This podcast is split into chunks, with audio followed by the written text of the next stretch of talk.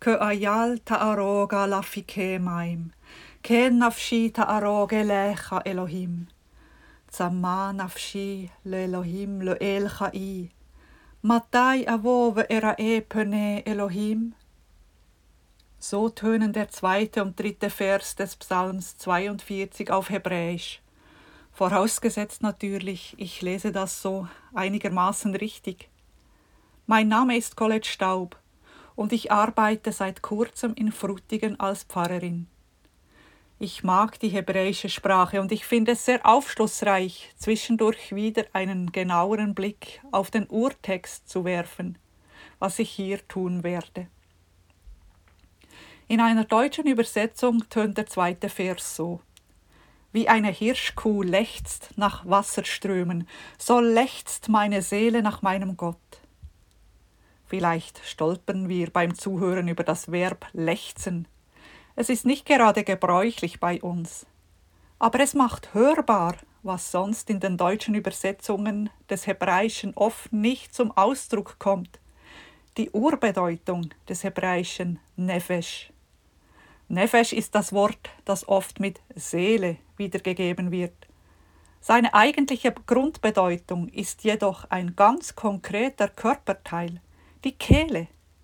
Wenn nun in der deutschen Wiedergabe meine Seele lechzt steht, so wird mit diesem Chz in Lechzen das fast tonlose Krächzen der Kehle hörbar. Lechzen macht die Lebensbedrohung, welche die Nefesh ohne Gott erfährt, lautmalerisch hörbar. Die Kehle ist nicht nur am Verdursten, sondern am Ersticken. Hören wir nun Vers 3. Meine Seele, meine Kehle dürstet nach Gott, nach dem lebendigen Gott. Wann werde ich kommen und Gottes Angesicht schauen? Wenn ich das Hebräische ernst nehme, so steht Dürsten in einer Form, welche eine abgeschlossene Handlung bezeichnet. Meine Seele hat gedürstet. Meist wird es aber als Gegenwart übersetzt. So habe auch ich es vorhin gelesen. Meine Seele dürstet nach Gott. Aber im Hebräischen ist das Dürsten von der Form her abgeschlossen, das heißt, der Durst ist vorbei. Steht das nicht im krassen Widerspruch zur Dringlichkeit der Bilder von der Hirschkuh, die mit verdurstender Kehle nach Wasser lechzt? Die zweite Vershälfte kann da weiterhelfen. Ich las vorhin. Wann werde ich kommen? Wann werde ich Gott schauen?